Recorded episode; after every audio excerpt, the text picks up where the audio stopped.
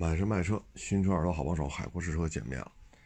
这两天呢，自主品牌的小跑车啊，MG，嗯，这是一纯电的小车呢，造型还是可以的啊，比当年的呃吉利美人豹啊，呃，比那个时代，包括比亚迪 S 八啊，比那个时代的跑车还是成熟了很多。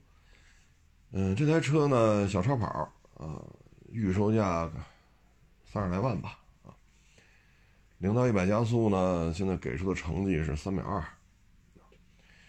这个加速性能，那吉利美人豹啊，比亚迪 S 八呀，嗯，中华尊驰酷宝啊，一点八 T，啊，这些车做不到。就零到一百三秒二啊，这这肯定做不到。那这个车型呢，造型、加速，其实作为小跑车来讲，OK 啊，还都 OK。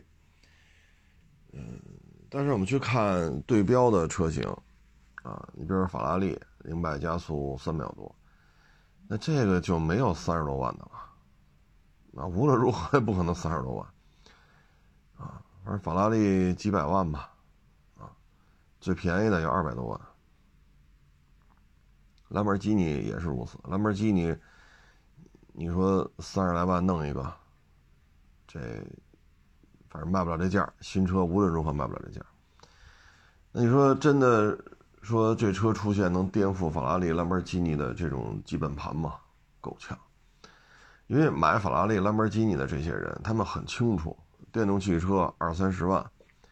零百加速就能做到三秒钟，如果纯看加速成绩，他没有必要花好几百万买法拉利、买兰博。你这些车随随便便一换机油万把块钱，那电动这些车它没火花塞、没机油、没机滤，它没这些东西。它的保养，那你要跟法拉利、兰博基尼相比，那电动车持有成本。你都可以忽略不计了，因为那玩意儿换一次机油就万把块钱啊！我说是四 S 店啊，就是他们的品牌四 S 店啊。那那电动车那点保养费用，那就可以视同于没有了啊。但是圈层不一样，买这些电动车的呢，和买法拉利、兰博基尼，包括便宜点的九幺幺啊，这些跑车，包括 GTR 喽啊。他们可能追求的并不是说这车我一定要去跑，你说三秒五我就得跑三秒五，我得测试一下，我得刷圈速，纽博格林，你官方成绩多少，我也去跑是多少。这买这车的很少有这么干的，他更多的是一种身份啊，社交属性的身份，或者是一张呃好几百万的名片啊，这车就是一个名片。啊，它是一种身份的象征，所以你跟他说啊，这个也三秒多，二三十万，你跟他说这没有用，啊，嗯，从两个角度来说吧，三十多万的，二三十万的三十多万跑车，其实在国内卖的不是太好。啊最早这个价位进来有一定销量的，应该是韩国现代的酷派。这玩意儿呢，应该是零零年、零一年吧，那会儿啊。第一代呢是类似于花生豆的那种大灯，啊，就是那大灯上沿是跟花生豆似的。说实话不好看，啊，车头线条不大气。它这一代火呢，是火到了。这一代酷派的中期改款，中期改款呢是一个长方条的灯了，啊，那个感觉就比较好了，啊，一下就火起来了。当时卖的也不贵，二点零、二点七、二七十六缸，啊，其实动力系统就参照花生豆、索纳塔，啊，就是北京现代出的，你参照那个就行了。二点零、二点七，这一下就火了。啊，因为比那第一代相比，颜值上顺溜了。后期呢又出了一个大灯，多少有点切角，啊，那个没卖多长时间啊，所以酷派在那会儿应该是卖的还不错啊，二十来万，三三十多点啊，就这价格。剩下的呢就是野马啊，二十大三十帽，便宜的时候不到三十，贵的时候三十往上啊，就这还行啊，嗯，大黄蜂就不行，卖不动，巨难卖。嗯，至于说马自达 MX 五，呃，什么八六 BRZ，这这这卖的都不是太理想啊。BRZ 和八六第一代啊，还算是有一定的能见度，但是换代之后的二点四排量的这个八六 BRZ 基本上见不着都啊。你像我这天天外边跑。到现在为止，一辆活的没见着，啊，也加上它初期版本的这个国六 B 排放过不了啊，跟这也有关系啊，反正是一辆没见着。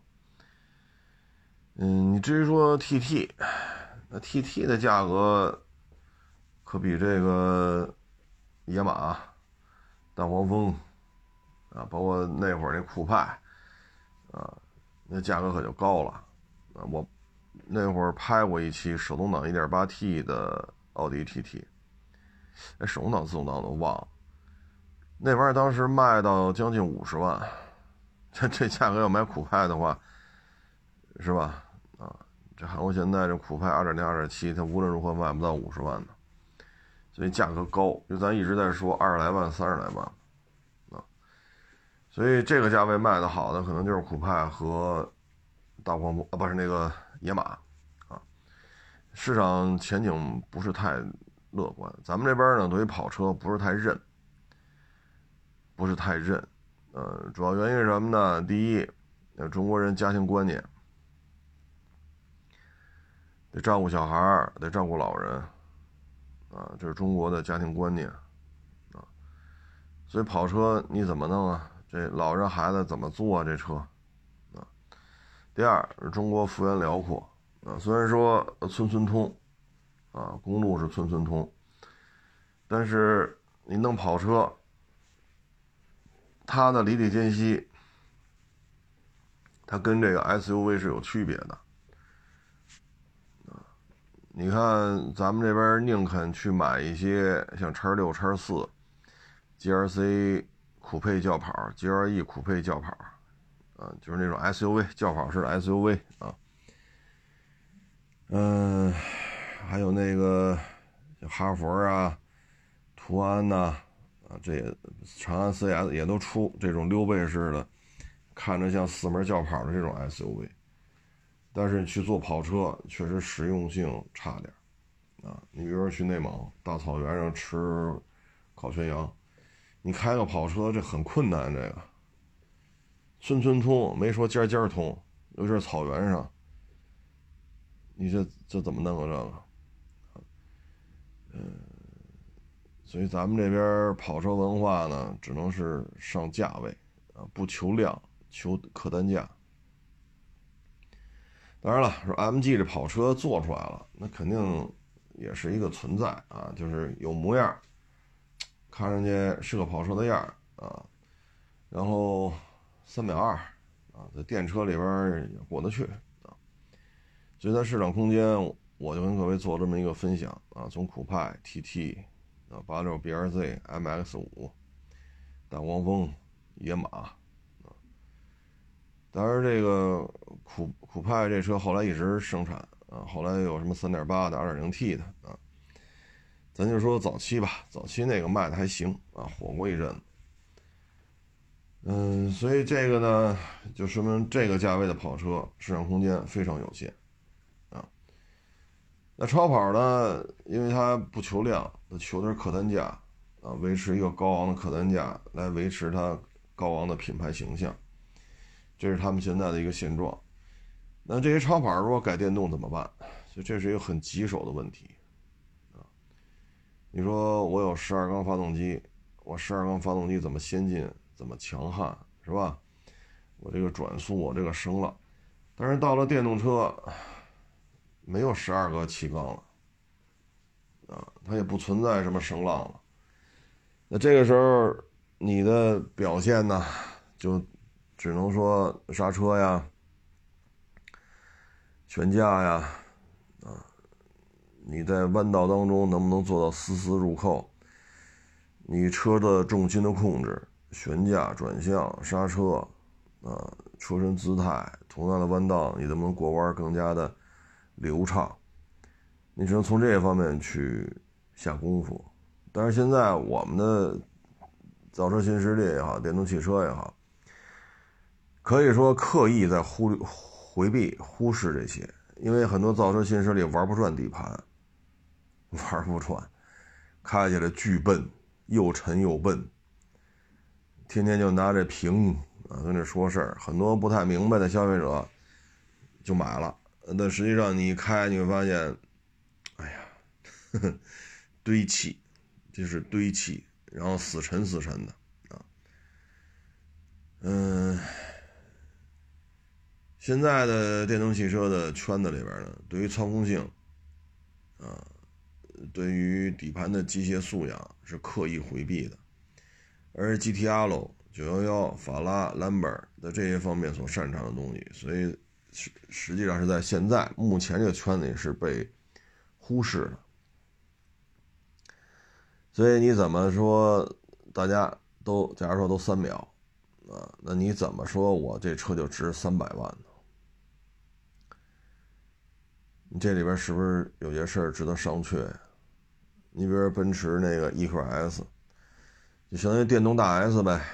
你说你卖一百多万，那国内类似的车可能就二十来万、三十来万，啊，那你比这车贵了三四倍，你凭什么卖一百出头啊？那电动汽车现在聊的是什么呀？续航里程。那好，现在国产的三十来万的这种电动大轿车，续航里程六百。不过分吧？那你车比比这车贵了三倍，甚至三倍还出头，那你续航里程能做到一千八吗？所以这就是问题的，就是就就展现在桌面上了。我们现在的造车新势力，通过他们手底下过去都是员工是吧？现在都是大 KOL，通过他们的渲染，通过他们的吹，你现在对于电动汽车的评价就是续航里程要长，加速要快。屏要大，沙发要大，冰箱要大，机械素养只字不提。那现在 EQS 你怎么混？那按消费者理解，你的屏应该比木门这车屏大三倍啊，你的冰箱要比木门这冰箱大三倍啊，你的续航里程要比木门这续航里程大三倍啊。实际上他哪个他也做不到，所以你看一百出头的 EQS。上市就三四个月吧，最后就卖到六十多。至于现在降又降没降，我都不关注这车啊。所以现在这事儿就很尴尬。那我们再回到超跑圈，说你法拉利电动的、兰博电动的，你零到一百三秒，那国内三四十万的车也能做到，那你凭什么卖三四百万呢？凭什么？你看 GTL 十好几年了，就就就这模样啊！当然了，改改灯、改改杠是吧？内饰改不改了？还是这车，十几年了。GTL 这车之所以出名，就是因为在纽博格林一战封侯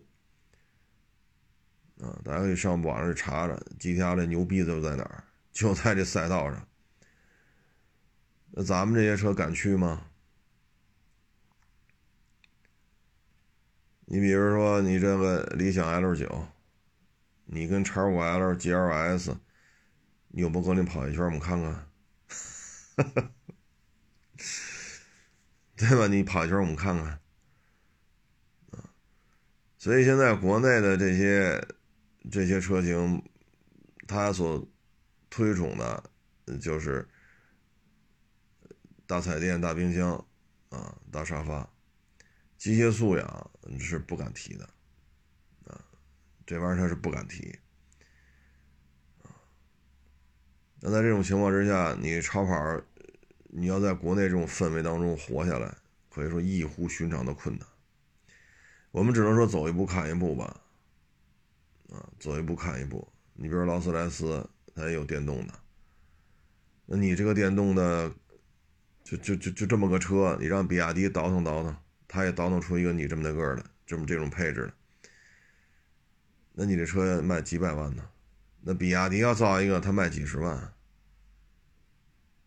这个时候，你说比亚迪造不了十二缸，我这劳斯莱斯是十二缸的。但是到了电动的，哪儿还有十二缸？你咋整？啊，你咋整？特别是劳斯莱斯，你也不可能实现三电系统的自制。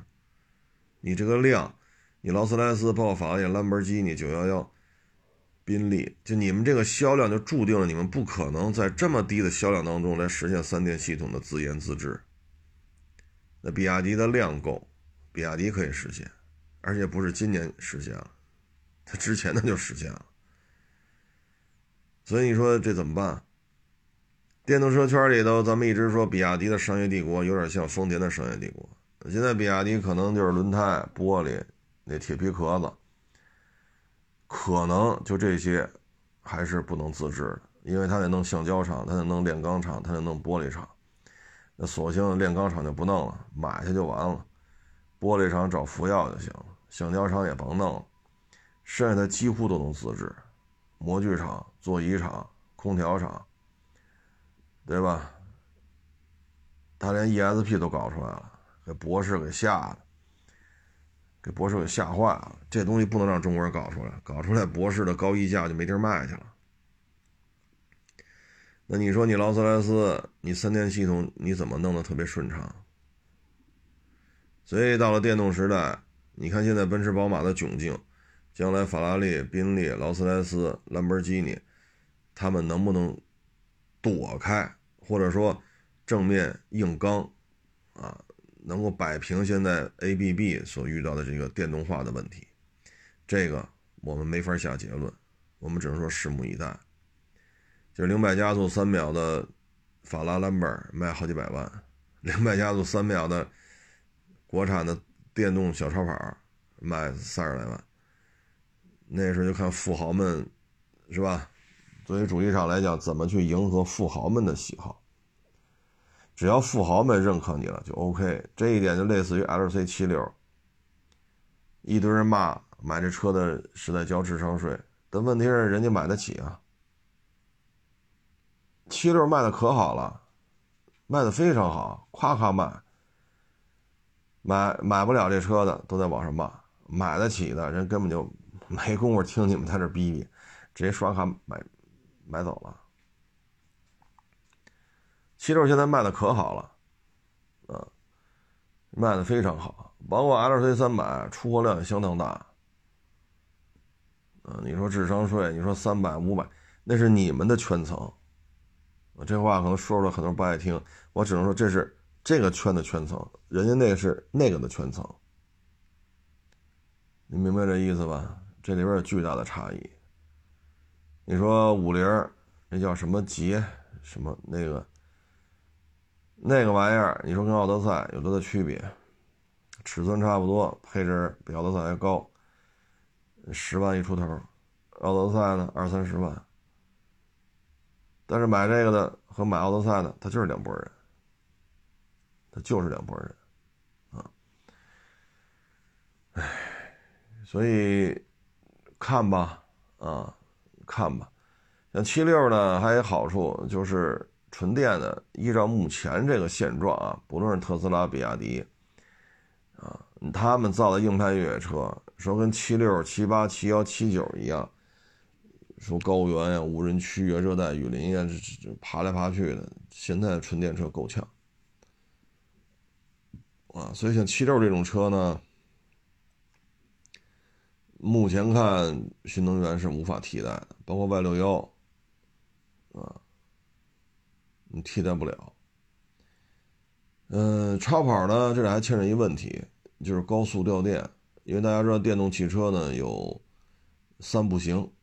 第一，低温不行；第二高温不行，第三高速不行。所以你作为超跑来讲，你不能说我这零到零到一百啊三秒，然后平时就三四十、二三十就这么开，那不可能吧？你上高速怎么办？所以将来呢，对于超跑来讲，它必须要解决高速掉电。因为我们看几十辆纯电汽车，以一百二的速度巡航在高环上跑，各位啊一定要听清楚，是高环，不是高速啊。你在高环上跑的时候，你会发现他们的掉电率比较惨的啊，百分之三十大，也就是平时跑一百公里，一百二巡航只能跑三十大，不到四十公里，还有一些只能跑四十多，啊。然后就跑五十五十一，所以五十二啊，所以说你这掉电率就没法看了，因为一百二对于超跑来讲，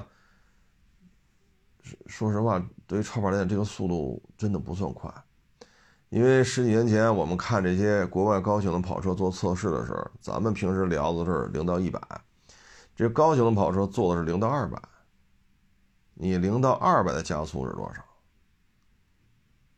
那你这车高速掉电掉这么厉害，做几次零到二百没电了，你这不是扯呢吗？所以对于超跑来讲，你高速巡航的掉电你怎么解决？啊，这些是一个技术难题啊，因为你超跑，你总不能跟 LC 七八似的，尤其是第四 D V 八。是吧？沙漠、戈壁啊、雪原呀、热带雨林呢、无人区啊，你爬来爬去的，法拉利、兰博基尼干不了这事儿，所以你只能在平整的柏油路上去正面去 PK。那正面 PK 的话，高速掉电怎么解决？这目前是只能看下一代技术的精进了。现有的电池技术、现有的电机、现有的这车呢，跑起来没有办法去解决。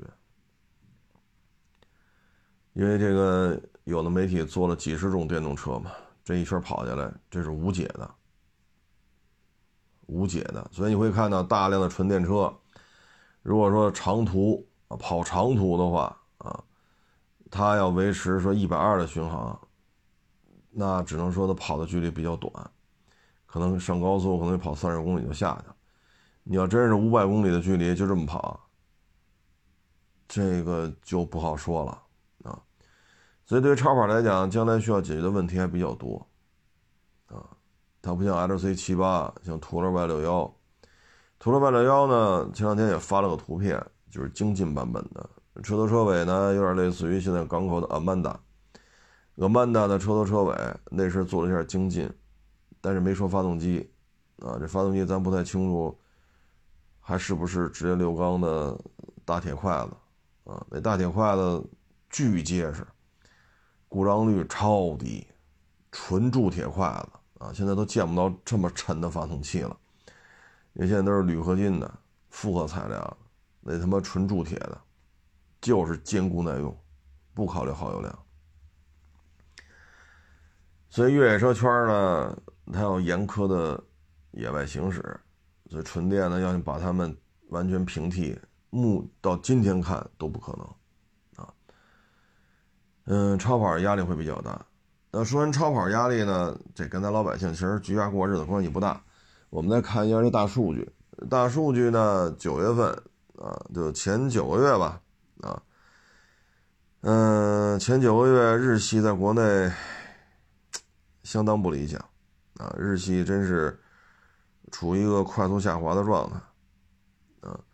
但是汽车呢，对于日本来讲，高附加值产品当中。已经是为数不多的还拿得出手的。你现在说拿一大相机是吧？弄个什么七零二百、二四七零大镜头挎着，你除非是一些，比如说拍体育赛事的啊，一些职业的拍摄的场合，剩下的老百姓出去谁还拿一单反呀？拿手机咔咔一拍一修图完事儿。所以相机现在它已经比较难了。啊，带来的收益确实比较难，对于整个日本 GDP 的拉升作用是有限了，甚至于出现缩水。丰田呢，前九个月，嗯，销量下滑百分之四。本田前九个月在华业绩下滑百分之二十一，日产前九个月在华业绩下滑百分之二十六，这个就没法弄了，这个啊，因为去年就这么掉，今年还这么掉。哎呀，而且日产系啊，包括它的启辰，包括它的郑州日产，全合在内，九月份只卖了六万多辆。如果这么下去的话，一个月卖六万多辆，就凑合着七万，那一年才卖八十多万，这个，曾几何时啊，这也是年销一百多万的企业。他九月份只卖了六万三，我说七万真是往上加了很多了。你要六万三的话，您这一年就七十来万。这跟前疫情前相比，接近于腰斩了。这个销量，因为轩逸那会儿一个月就能卖个四五万辆，五六万辆，那会儿奇骏一个月就能卖一万多辆，那会儿奇骏逍客差不多一月能卖三万，轩逸能卖五万多，光轩逸加奇骏加逍客就能干到八万到九万，就八万辆是问题不大的。那现在呢？这么多车，连启辰带郑州日产全加一块六万三，所以对于日产来讲，现在这业绩真是没法看了。电动化到现在也没有什么实质性的产品啊，说你能拿出来搏一搏啊，目前看也没有啊。本田呢就更抽抽了啊，虽然说下降幅度没有日产多，日产下滑百分之二十六。它只下滑了百分之二十一，但是整个日产、整个本田的 走量的车很少了，啊，飞度一万多根本就做不到，现在飞度加来福能过五千就不错了，缤智 XRV 加一块能过一万就不错了，过去呢各自过万，嗯，剩下的像冠道 URV 加一块也就小几千台。啊，过去这俩车加一块一个月大几千台，现在就剩雅阁 CRV 了，啊，这俩要再崩喽，本田也是快速下滑。其实同比下降超过百分之二十，这已经是快速下滑了。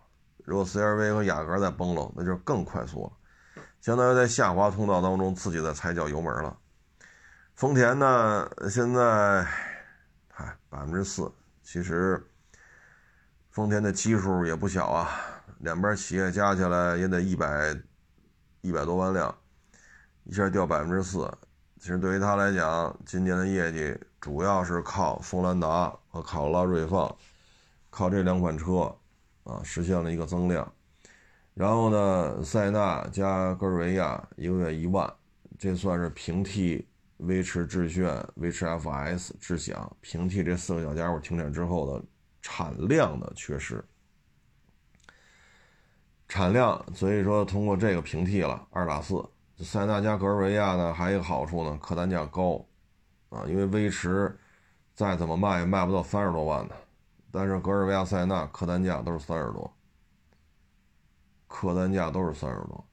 那你在这种情况之下，你说这个量还算 OK 啊？嗯，锋兰达和卡罗拉锐放应该算是救了丰田一命吧。如果这两台车不引进，还是说在东南亚地区卖，然后咱这边还是靠那奕泽，然后那个叫什么来着，我都忘了，就靠奕泽那那两款小家伙，那今年丰田的业绩一年下来至少得掉二三十万辆，因为卡罗拉锐放加锋兰达一个月能卖到三万辆，三万多辆。啊一泽那小家伙啊，对 CHR 啊，他想起来了，就 CHR 一泽这销量根本就盯不住，所以呢，这个还 OK 啊，要不然的话，它丰田的下降不会只是一个百分之四啊。日系呢，在国内可以说是比较艰难，三菱呢，完犊子不完犊子。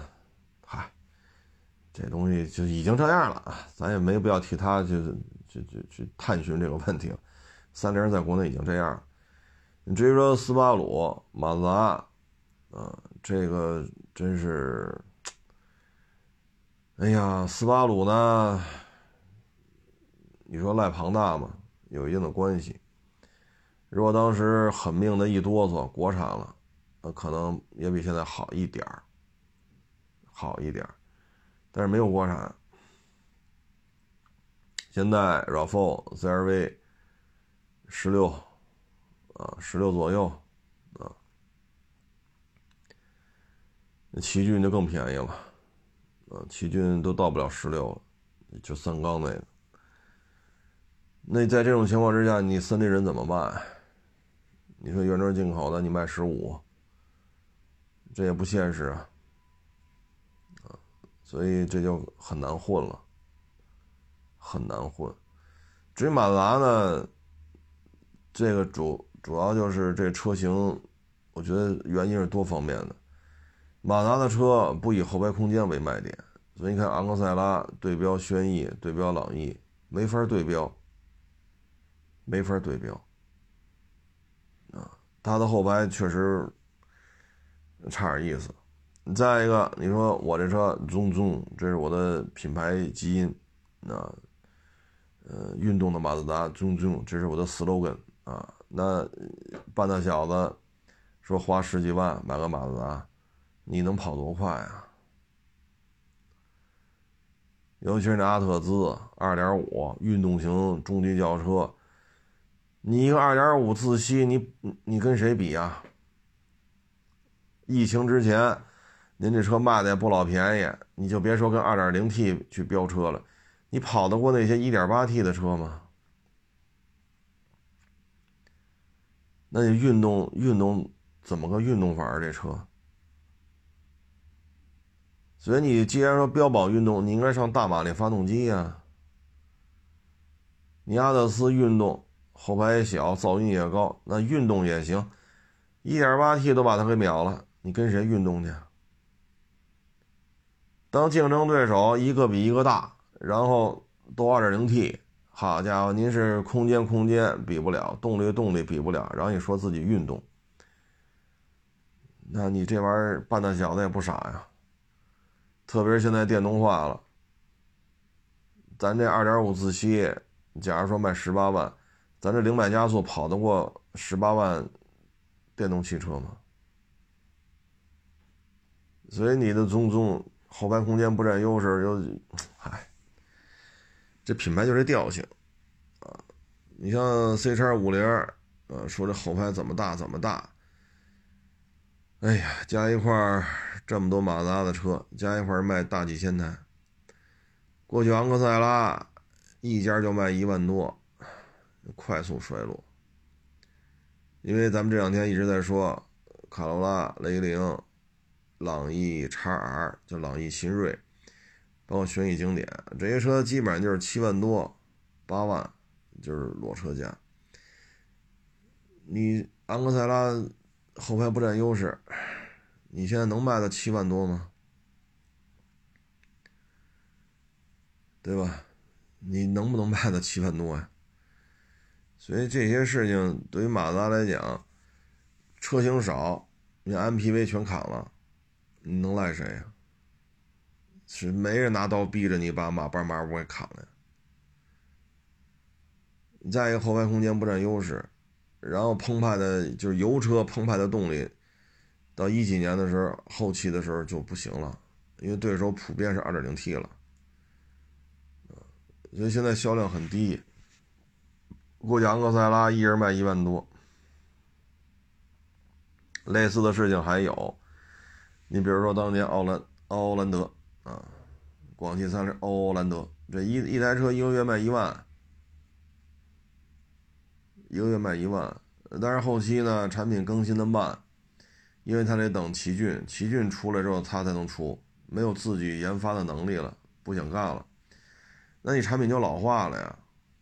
欧蓝德产品老化之后只能大幅度降价，二点四二点四的欧蓝德卖十六七，便宜吗？真便宜。但是老化了，没有人认了，所以销量迅速就下来了。你等到奇骏出了全新换代，三菱才能出，但是已经是过了这劲儿了，啊，过了这劲儿，所以日系这些斯巴鲁啊、马自达呀，这明年只能是凑合混吧。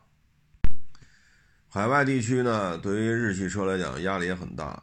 你说北美对吧？针对中国产的电动汽车，种种的贸易壁垒，那行就暂缓。那欧洲呢？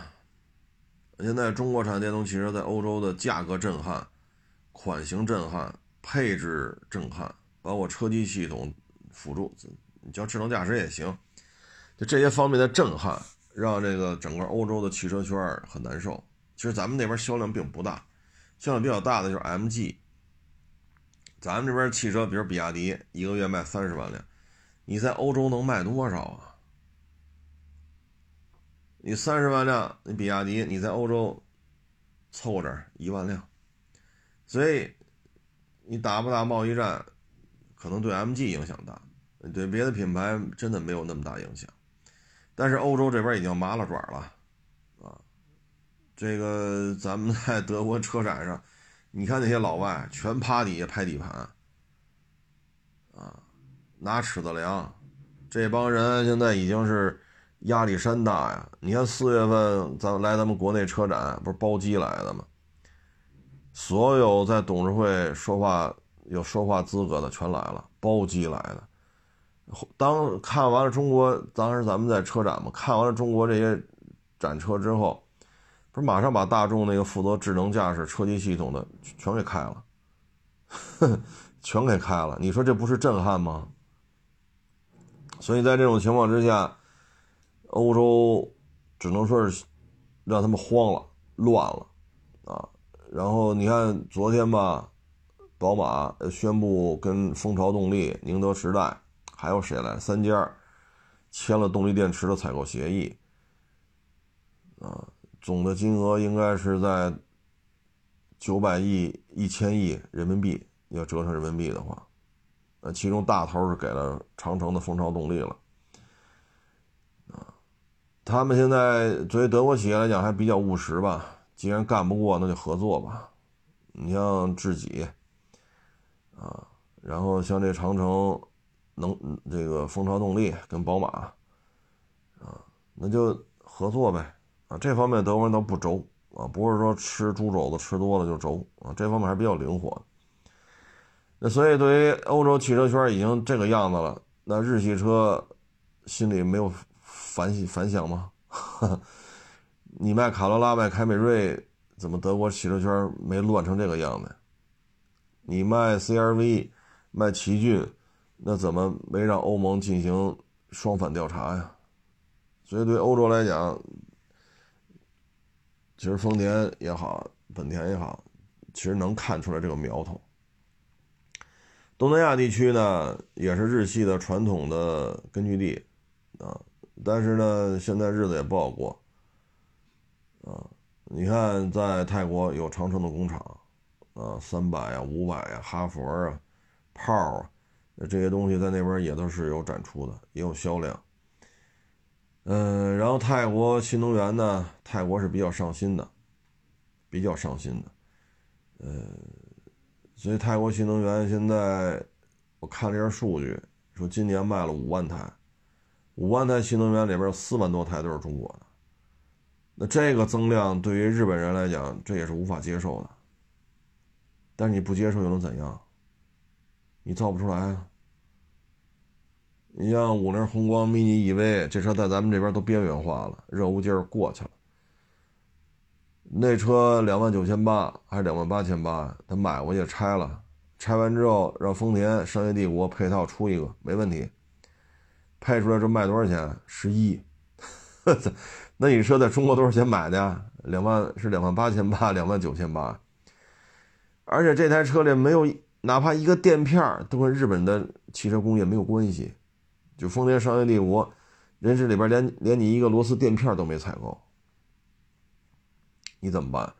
你丰田商业帝国照着这车来一个卖十一，这买卖没法做了。这不又拆解比亚迪吗？比亚迪拆解完了之后，就有那小轴承是来自于日本的轴承供应商，但这轴承供应商也是在中国生产的呀。而且这个轴承随时可以平替掉，那对于日本人来讲，这事儿很麻烦了呀。如果将来闹掰了，互相封锁，那日本车离不开中国的电动汽车产业链，但是中国能够离中国电动汽车产业链可以不尿日本的丰田商业帝国呀。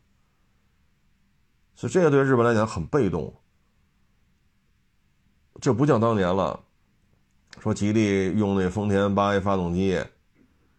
丰田一直不能说电令吧，啊，反正丰田就说了，这八 A 不卖你。那得亏李书福当时是下了血本，当时卖车也不怎么挣钱，因为从零到一嘛，大量的金钱投进去，自己搞了自己的一点零三缸和一点三四缸，要不然丰田那个一纸禁令，那整个吉利汽车就废了啊，它没有市场生存的空间了啊。所以说电动化吧，压力最大的就是丰田，苦心经营几十年，丰田商业帝国，在电动化的面前，应该说就是一文不值，啊，一文不值，不再需要你的爱信八 AT、六 AT、十 AT 了，不再需要你的 NGK 的火花塞了，嗯，不再需要你这个那个，你现在丰田的商业帝国还有商业价值的，就是类似于玻璃啊。模具呀，座椅呀，液晶屏啊，但是核心的动力电池、电机、车机系统、芯片，丰田这边不是太玩得转，所以它的产品会被新兴的电动汽车产业链完全隔绝掉。那比亚迪这台车拆解之后，你能够封锁的只有这个轴承，但是这个轴承第一是中国生产的，第二，类似这种轴承，中国还能生产很多。还有一个现象呢，就是其实日本制造业的衰落，这个衰落体现在哪儿？奥德赛返销日本，本田的幺九零，在日在日本本土卖的幺九零，我看了一下，产地都是中国。还有在南美看到豪爵的 NK 幺五零，就是那个越野摩托啊，不是 ADV，纯粹的越野摩托，在巴西看到的，产地是哪儿？产地是中国。啊，咱现在就卖这就卖的这个车，这个品牌还是他的，但是生产制作跟他没关系了。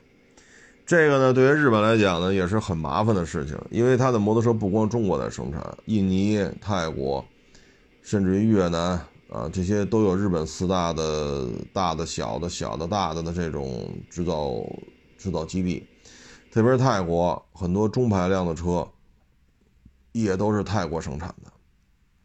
那这个时候你会发现，日本本土的制造业就开始空心化了。那现在如果汽车这事儿出了问题，就更麻烦。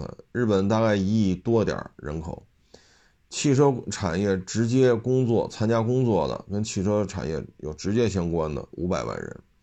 五百万人的话，按三口之家的话，就一千五百万人。如果汽车工业出现比较大的动荡，对日本的 GDP 影响非常大。也就是说，五百万人就一千五百万，就家庭的话，家庭人成了一千五百万人，而日本十分之一甚至于都不到十分之一的人口都会受到牵连，这对日本的经济会是致命影响。它的相机确实很厉害啊，但是现在手机已经把它平替了，而日本的手机，索尼啊、爱立呃索爱、索尼爱立信啊，包括三三菱啊、三菱的手机。这些手机在咱们国家现在都已经买不着了，啊，那它的手机业快速快速衰落。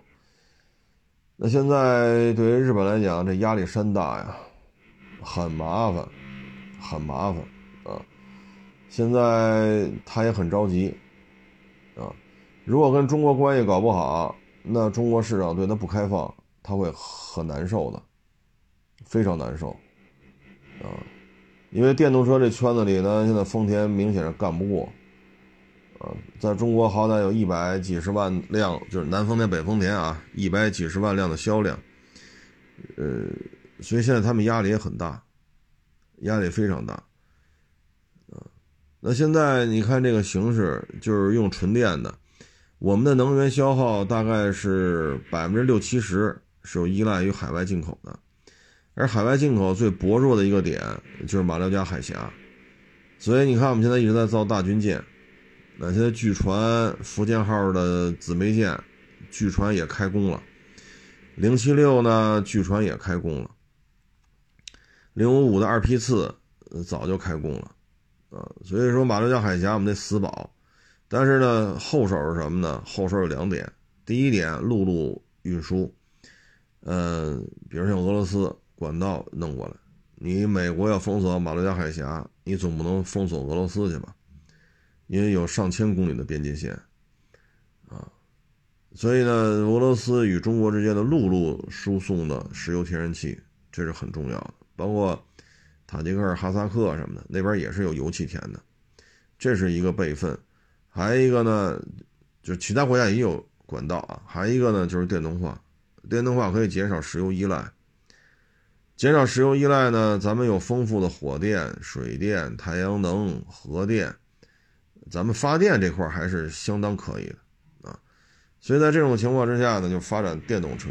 电动车呢，主要是怕将来一旦出现比较大的这种冲突，马六甲海峡被封锁怎么办啊？所以这个事情就很重要。包括为什么大老美一直掐着咱们的中缅铁路？中缅铁路那头不就是印度洋吗？中缅铁路、中缅的这种跨境的油气管道，其实这是一一一事儿的买卖。但现在美国就是捣乱，因为不希望中国在印度洋有口子，不希望。你像瓜达尔港的巴基斯坦也是，瓜达尔港的话也是印度洋的，咱们那港口咱们建的，咱们的运营。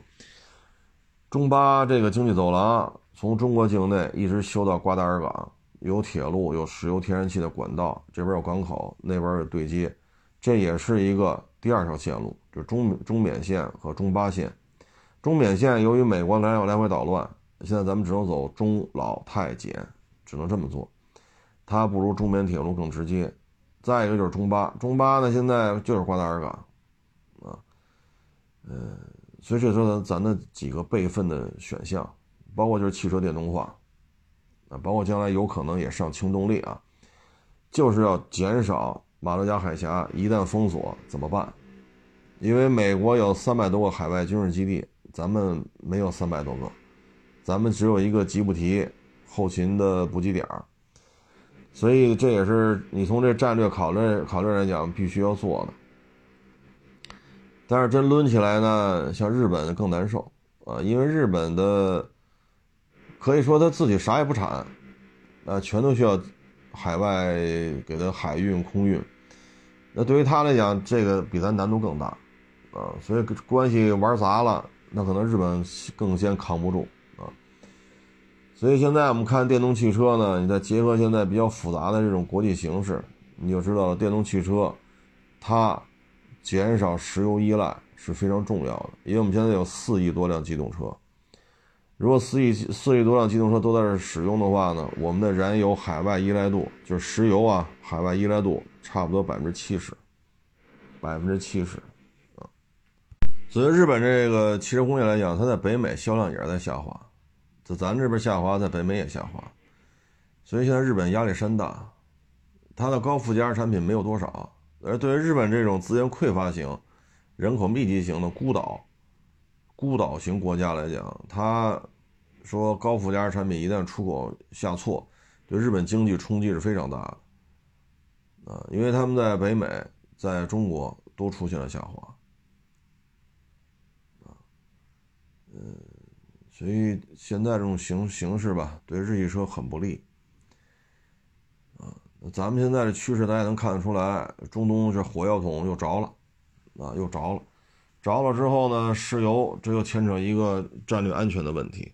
当中东说巴勒斯坦跟以色列这边干起来之后，我们会发现电动汽车是一个战略性的选择，战略性的选择，啊，减少海外石油依赖度，现在百分之七十，那降一个点是一个点，啊，所以通过这个大家能看出来，有些事情是战略研判，有些事情呢是开着不舒服。这是两两个层级的事情，啊，那现在这形势变化呢，嗯，像港口，港口呢，之前是十大几万辆吧，天津港，将近二十万辆一年，差不多二十万辆吧，就天津港口卖出去的车啊。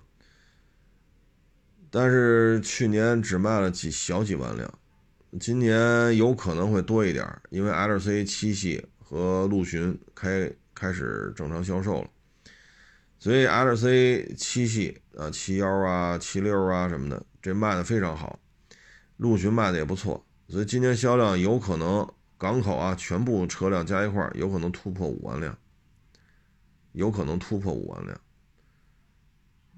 这个。其实对于港口来讲也是很难，港口有大量的从业人员失业，因为销量下滑的太厉害了。你即使超过五万辆，跟巅峰时期十大几万辆、接近二十万辆相比，你也只有那会儿业绩的四分之一，四分之一，只有人家四分之一。那也就是说，还有四分之三的人还是离开了这个港口，或者说你非要回来也行，但大家的收入都下降。大家收入都在下滑，因为总体销量下来了，啊，这没有办法。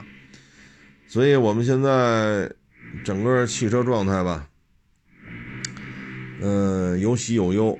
啊，喜的呢就是产量自主品牌上升，日系品牌下降；忧的是什么呢？忧的就是北美我们的电动汽车进去卖很困难。再一个呢，忧的呢就是欧盟要进行反倾销，啊，反补贴。但是对欧盟来讲呢，我们现在不是太担心，因为中欧之间没有什么领土啊、历史渊源呀，呃，这个没有，啊，没有，没有这些纠纠纷，啊，所以呢，最终还是可能会坐下来合作，因为像宝马跟蜂巢动力签了，这种你中有我，我中有你，对于德国汽车工业，包括博世，啊，包括其他一些。德国的大型工业企业来讲，他们不能允许脱钩，打贸易战他们就不干了。要知道，德国现在大概搬到美国的工业企业超过六千家，德国的制造业外溢、外流不能叫外溢了，应该叫跑了啊，跑的比较快，主要是战争，战争的影响。所以对于德国来讲，制造业已经有点空心化的这个趋势。如果再搞贸易战，哈，中国再跟德国汽车工业再干起来。那德国这些大佬们，就奔驰、宝马、奥迪啊、博士这些大佬们，肯定是第一个反对的。所以中欧之间的汽车的这些所谓的双反、单反，这个那个什么调查倾销吧，最终我觉得也就那么回事儿，不会有什么实质性的、实质性的这种变化。毕竟奔驰离不开中国，宝马离不开中国，奥迪离不开中国，大众离不开中国，保时捷也离不开中国。而且电动化呢，他们这个产业链他们也离不开中国，所以我觉得欧盟这个将来不会有什么太大的问题。你包括巴勒斯坦，昨天欧盟也发文了，没有按照美国要求去谴责巴勒斯坦。昨天欧盟的态度就是要求以色列收手啊，谴责以色列了呀。啊，所以能看出来欧盟。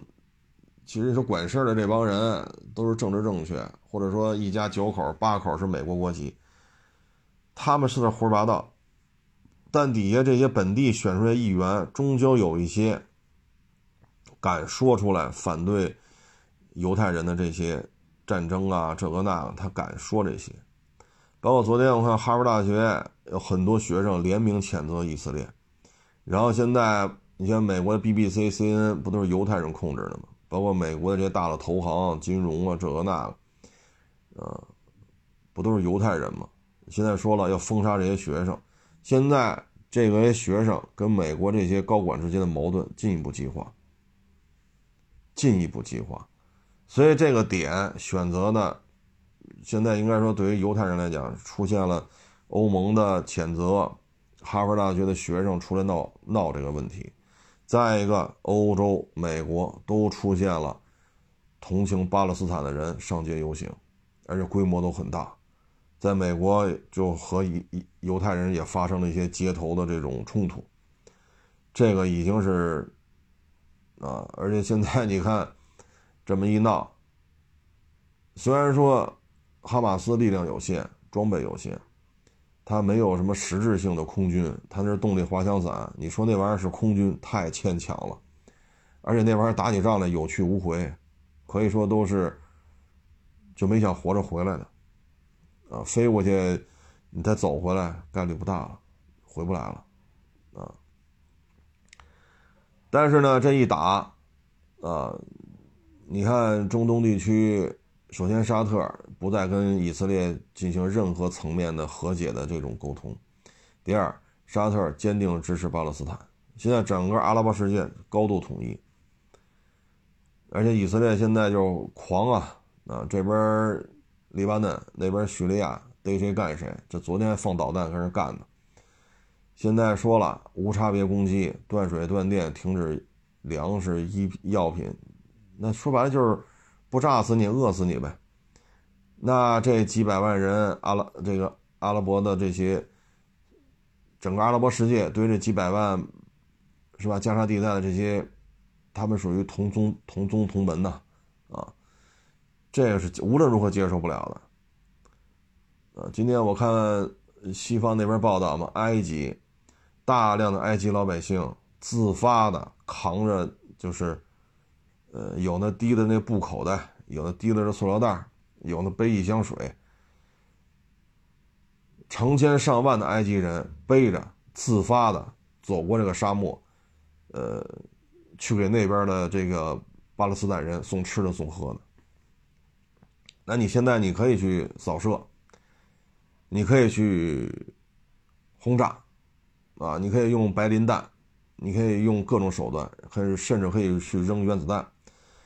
但是，当成千上万的阿拉伯人徒步，啊，我可能力气有限，我可能拿十斤吃的，他可能有劲儿，他可能拿三十斤吃的。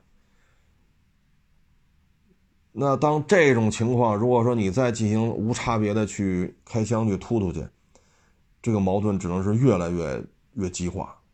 现在你看，埃及这边老百姓就不干了。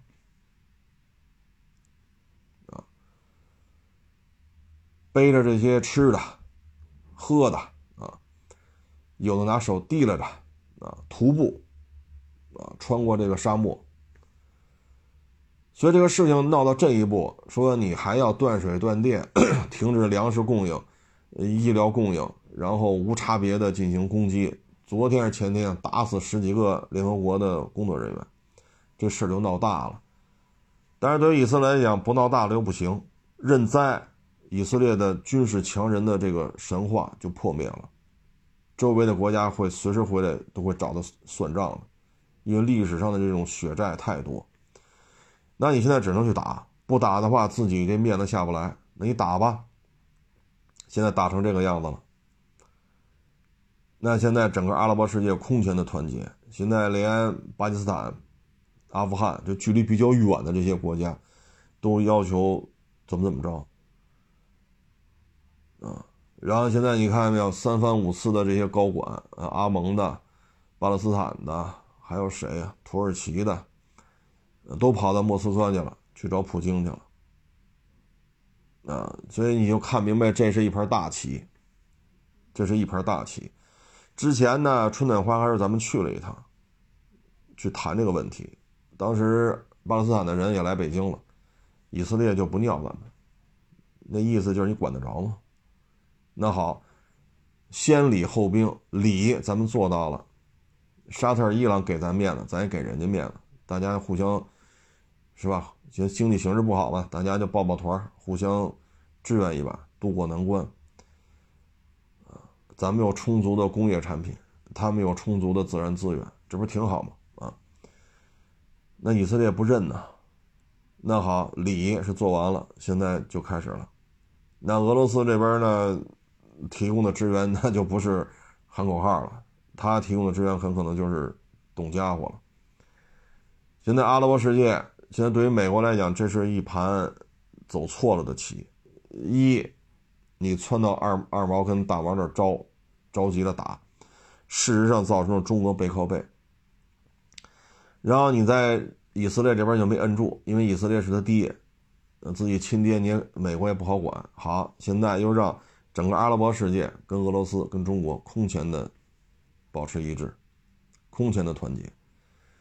你这事儿就不好办了，啊，这事儿就不好办了，啊，因为这一大片，你看巴基斯坦、阿富汗跟中国可是有边境的，往那边一一一竿子就杵到黎巴嫩、叙利亚去了，再加上沙特、伊朗，这都是包括埃及。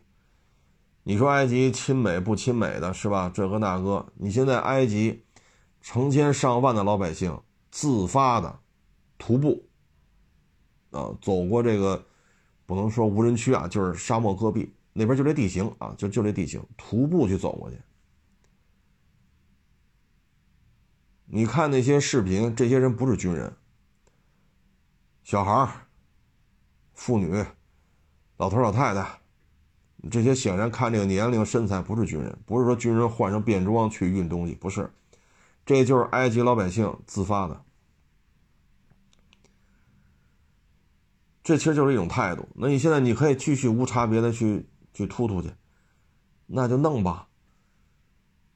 所以有些时候就是聪明啊，确实聪明，犹太人确实聪明，但聪明的不是地儿，总是眼巴前这点事儿我合适就行。没有一个战略层面的这种考虑，那现在周围这么多几亿人，阿拉伯世界加起来几亿人，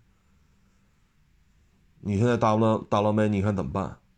大老美一旦出面出动，说有俩航母，你一旦出动飞机去炸巴勒斯坦，或者说你出动飞机去把这些埃及老百姓给杀了，这他妈这事儿就大了。那你出动地面部队呢？他也不敢。出动地面部队，反美情绪进一步升级。你这事儿怎么弄？这事儿怎么弄？你要知道，印尼跟沙特，啊，为什么印尼的领导去沙特坐那高铁去？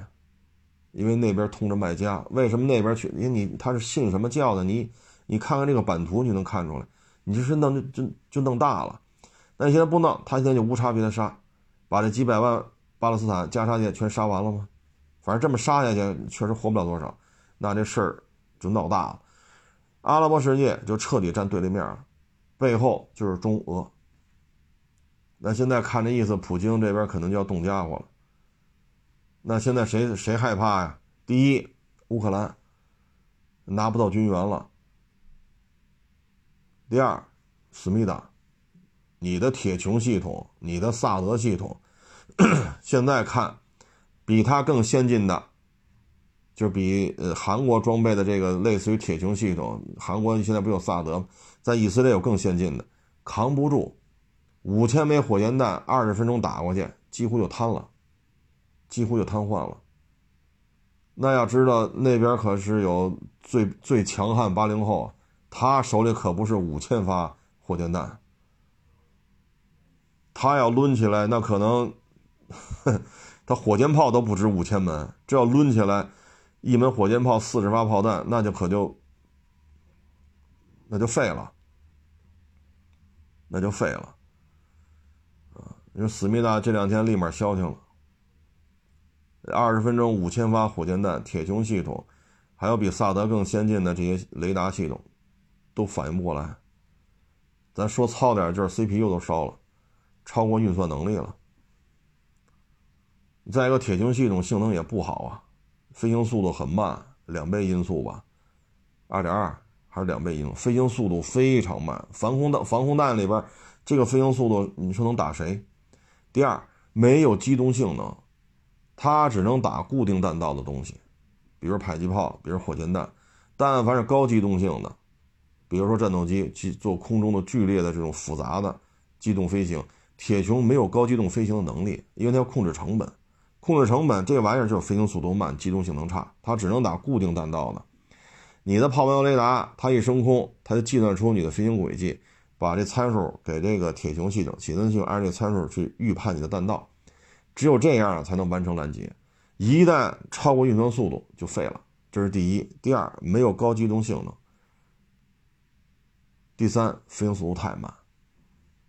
啊，所以类似铁穹系统，思密达也有。但是看完两二十分钟五千发，铁穹系统瘫了，他不害怕吗？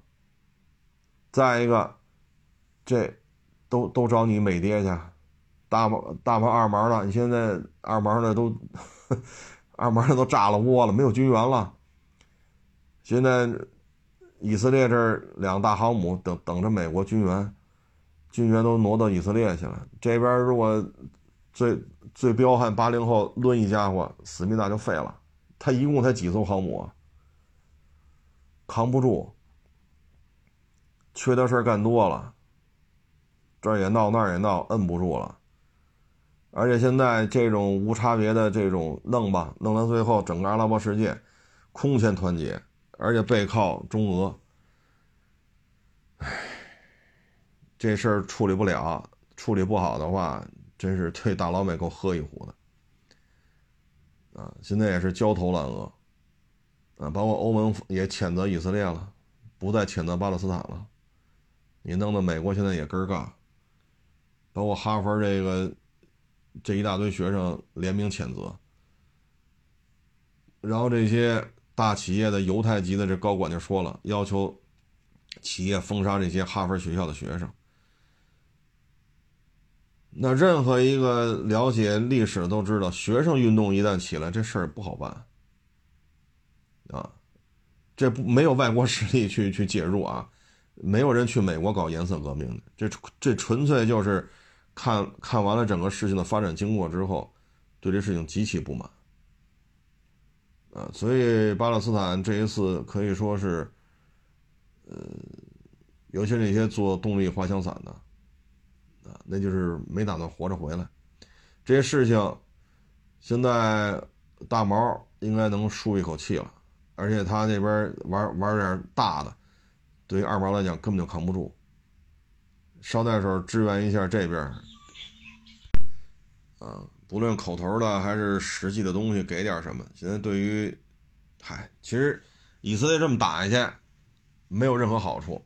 但是他不打又不行，你要认了怂，那逮谁都要抡他，因为这是血海深仇，这仇可大了。你打。这仇越来越弄，而且弄得大老美现在骑虎难下，啊，骑虎难下，地面部队万万不敢不敢介入这个事情，你航母上飞机再多，你也不敢介入，啊，你也不敢介入。假如说土耳其，土耳其不是骂大街骂了骂了，一直在骂这事儿吗？现在土耳其也去找普京。假如说土耳其派军舰过去了，你美国人打不打？这是北约成员国，你打不打？假如说派飞机去空投一些物资，以色列打不打土耳其？反正今天看上午时候看新闻，土耳其的这个大军舰往那边出发了，干什么不知道。所以这事儿都很尴尬啊，这事儿都很尴尬。反正总而言之吧。现在大家就看出来了，你大老美 挑事儿挑太多，自己摁都摁不住。所以现在看咱们电动汽车这种发展，它确实存在很多问题，它适合于城市代步。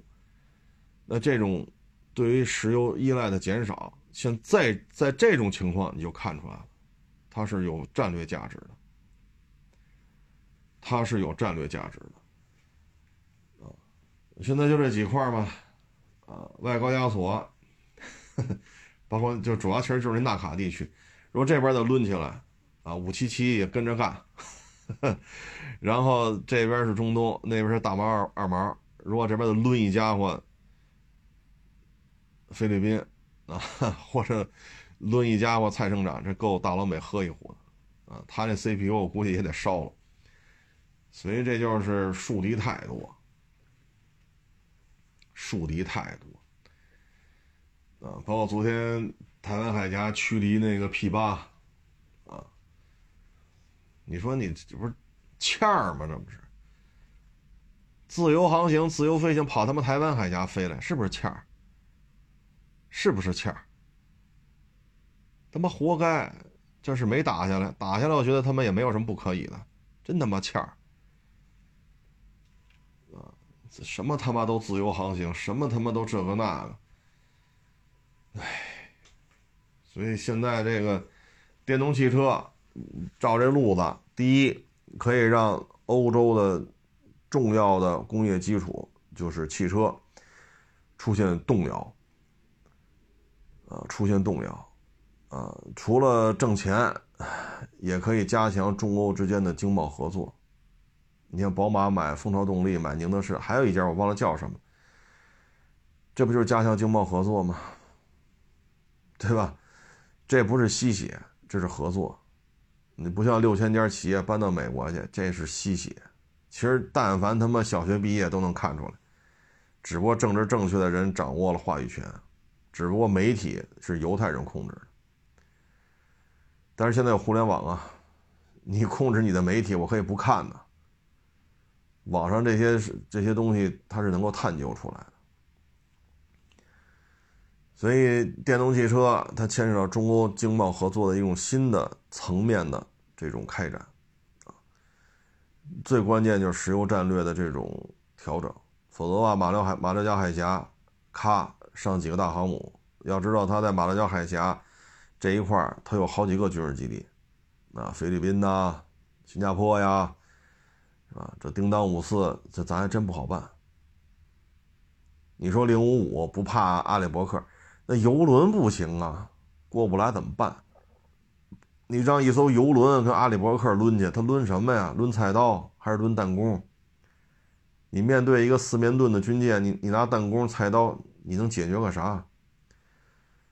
啊，至于中缅铁、中缅铁路、中缅输油管道，这咱也没办法啊，宁肯不发展经济，也要跟中国干。反正背后吵着这事儿的、组织这事儿的，都不白忙活。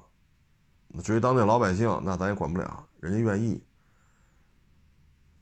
那咱只能那咱能说啥啊？你包括这一四五零，天天他妈吵吵，你现在电诈，你还吵吵吗？为什么不吵吵？去了多少人？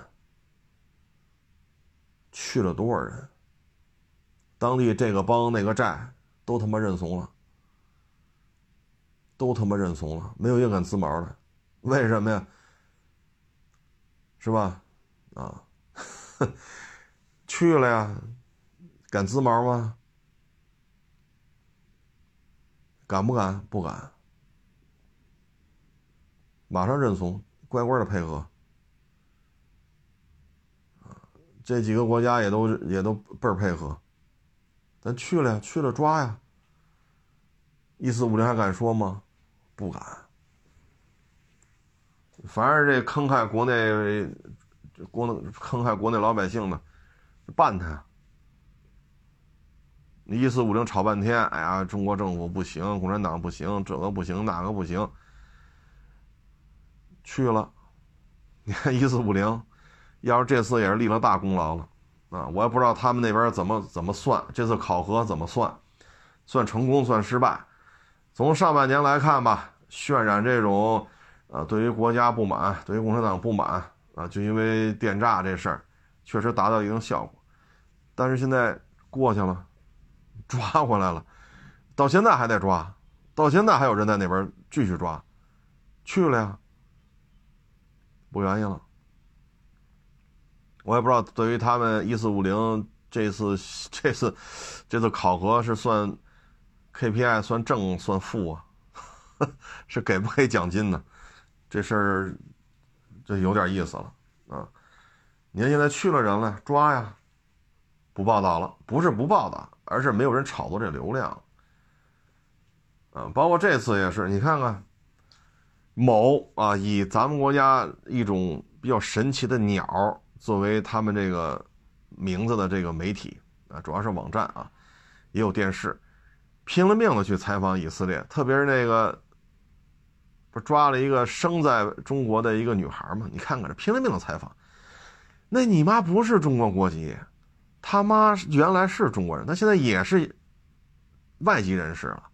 你又在那儿当了以色列国防军，你又加入以色列国，跟他妈咱们有什么关系啊？你看吧，这一下你就看出来了，谁是犹太媒体控制的媒体啊？犹太资本控制的媒体，就是以中国神兽的一种鸟作为。他既有电视也有网站，你看看，连篇累牍，我就纳了闷了，他是中国国籍吗？他爸也不是，他妈也不是，他也不是，然后他还参加以色列国防军，自己发的穿着军服拿着枪的照片，现在被抓了，跟咱有什么关系啊？共情共情个毛啊！那你妈夏天的时候去了六七个什么议员、议长跑台湾去了，他们怎么说的呀？很荣幸跟蔡英文总统见面，这你妈说的是人话吗？这说的是人话吗？操！现在又要求中国支持了，怎么支持？你不支持中国的统一，你跟你要在中国搞分裂，我们还支持你。新疆棉、BBC、CNN 这些媒体连篇累牍的跟这报道什么这那，这些媒体可是犹太人当家做主。咱们跟阿三较劲那会儿，阿三老不服，咱不是打了他们落花流水吗？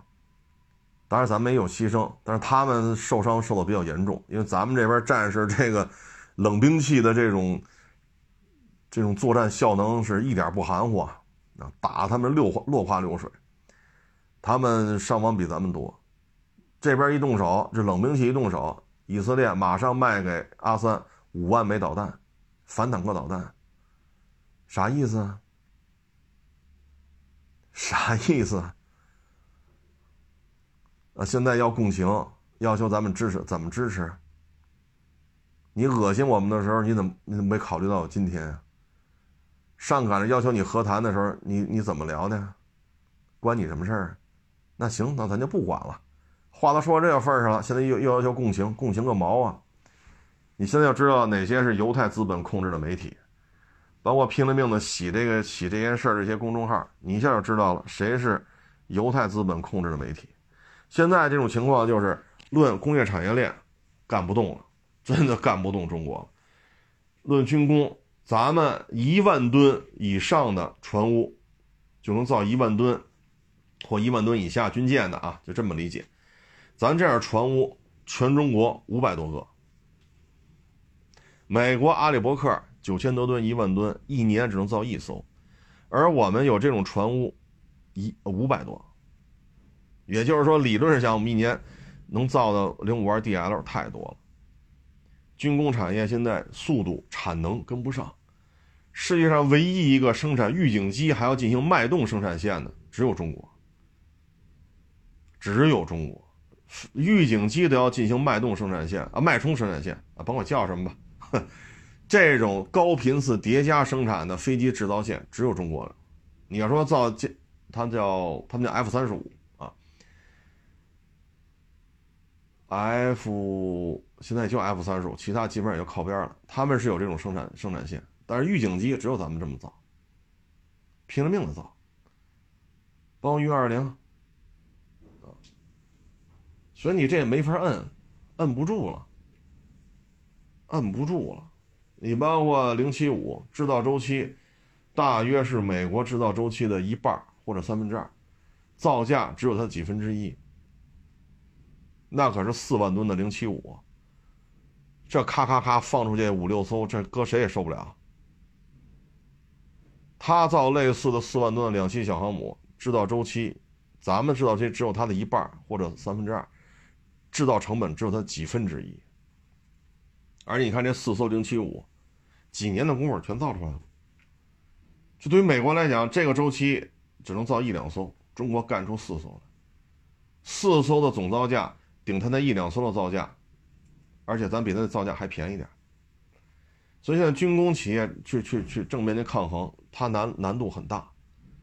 工业产业链怎么拆？这拆拆拆不了，那只能是文化渗透、洗脑，只能是这样了。没有什么能好的解决方法，只能是洗脑。你看现在网上，呵呵挺乌挺乙。啊，就这边支持乌克兰，这边支持以色列，您这不是爱好和平，你是爱好你美爹，这这这只能这么理解这种行为了。你美爹支持谁，你就支持谁啊。所以我们现在国内主要是这个，这是他们现在唯一能够大肆扩张的一个领域，其他的方面很难干得动了。你包括咱这高铁，现在一说甭管哪个大洲，一说是一说修铁路，都找中国人，都找中国人。你像巴勒斯坦加沙没有供电能力，那中国人怎么给他解决的？中国给每一家安装一个太阳能的那个小的太阳能电池板，这样的话，只要有太阳，最起码你有一定的供电量。就加沙那种情况，你说给他修一个电站、火电站也好，怎么着不现实？而且人口密度太大，没法说辟出一块地来能光伏那种发电厂。那怎么办？每个屋顶给你装那小的太阳能那个电池板，那是中国原建的。包括修铁路，你现在日本都放弃了，说印尼那高铁第二段招标了，请日本人来第二段，你还来？日本人不玩了，丢不起这人，所以有些东西不好弄，那只能是文化文化意识形意识形态方面，但是玩多了也没意思。啊，玩多了也没意思。嗯，毕竟咱们这边小学、初中、高中、大学这个教育体系还算是比较完整吧。啊，还没有一味的像美国似的玩快乐教育和精英教育啊。咱们国家这个脉动生产线呢，歼二零是。运二零是，预警机是，咱们现在这些飞机都是，尤其是预警机，我也没想到咱们会这么生产。全世界第二大预警机机队就是中国的，我网上查了一下，美国是九十多架，中国是六十多架，而且现在每年的产能是相当高，用不了几年，中国预警机数量都会超过美国，所以这个东西不好拆台了，不好拆台了。你就是弄个弄个炸弹把铁道部炸了，这高铁技术你也你也毁灭不了，这高铁技术依然是中国的。而且呢，换个角度讲，把高铁拉过去，轨道啊、铁轨呀、螺丝啊、机车呀、电线、控制单元、调度，当零件全拉全给你，你弄吧，你装都装不上。现在就是就是到这种程度了。你比如越南老抬杠，行，给你，全给你，连一颗螺母、一颗垫片我都不少，全给你，图纸全给你，你装吧。你装不上，所以现在对于他来讲，也只能是意识形态、文化，啊，很多东西他也弄不了。你像芯片，其实不是华为手机多厉害，而是华为包括中兴，它提供了一个智能城市系统，它提供了一个非常安全的通信系统。这个通信系统是很厉害，所以为什么要抓孟晚舟？为什么要弄华为？因为这个通信系统，你看打仗的时候就看出来了。而这个通信系统，你不用苹果手机，不用他们这那，很多东西他也不知道。你看这次摩萨德，狗屁不知道，少将都抓走了，还弄不清楚咋回事呢？上校打死俩。所以华为为什么大老美就要弄他？你看这次加沙以色列这干起来了。智能城市通信系统，这是 包括包括大疆这个，其实不是咱们要参与它的战争啊，而这都是民用品啊。你像俄乌，咱也没提供武器，那你乌克兰要买大疆，你大毛也要买大疆，买呗，买回去你非要绑一手榴弹去扔去，这咱也管不了。咱们这个大疆无人机确实是民用的，所以有些东西只能搞文化意识形态的输出。只能是这样，所以大家可以看一看吧。这次是，尤其是那个以中国人比较理解那个神鸟啊，以他作为名字的网站电视台拼了命的洗。那你妈都加入人家那国籍了，在人那儿当了兵了，穿了军服，拿了枪了，跟咱有什么关系？是不是共情个毛啊？共情！你恶心我们的时候，你怎么不说？考虑考虑咱们的感受。几个月前不他妈还去台湾访问呢，舔着脸说，呃呃，很荣幸受到蔡英文总统的接见，能他妈这么说话吗？那他妈是个省长，那不就是你们这以色列人干的吗？啊，现在让我们同情你，怎么同情？新疆棉，犹太人控制 BBC、CNN 一个劲儿吵，你让我们怎么同情？跟阿三那冷冷兵器对抡，咱们也有伤亡，他有伤亡，但是他们明显比咱们伤亡多得多。好，你加急八百里加急卖给他五万枚反坦克导弹，啥意思啊？现在让我们共情，共情个啥？再说了，几个月之前客客气气找你谈能不能和解，您那什么意思？啊，一说就跟你有关系吗？那根本没关系，你也别找别找我们来，让我们来共情来了。共情个啥？咱国家态度很清楚，恢复一九六七年的那个状态。巴勒斯坦建国，这咱国家官方的答复，就这样。共情什么？中国人，你按照外交部那写的那个东西，那那就是国家的标准回答。超过那个范围的，没没工夫给你这共情。啊，所以这么一打，大毛那儿舒口气，咱们这边压力也小点啊。呃，思密达呀，现在应该是瑟瑟发抖，司机呢也是到处化缘啊。呃，挺好，阿拉伯世界、中俄。这个应该这三股力量吧，现在应该是背靠背，啊，所以说美国也好，以色列也好，短视，没有战略的层面的政治家，都是他妈一群党棍，啊，经过他们这，呃，现在打了，现在打了六百天了吧？经过这六百天，他们的这种努力，让阿拉伯世界、中国、俄罗斯背靠背了，包括其他很多国家也是很不满。你看南美洲的一些国家。非洲一些国家对这事都很不满，所以这就是党棍，没有政治家，啊，都是他妈党棍。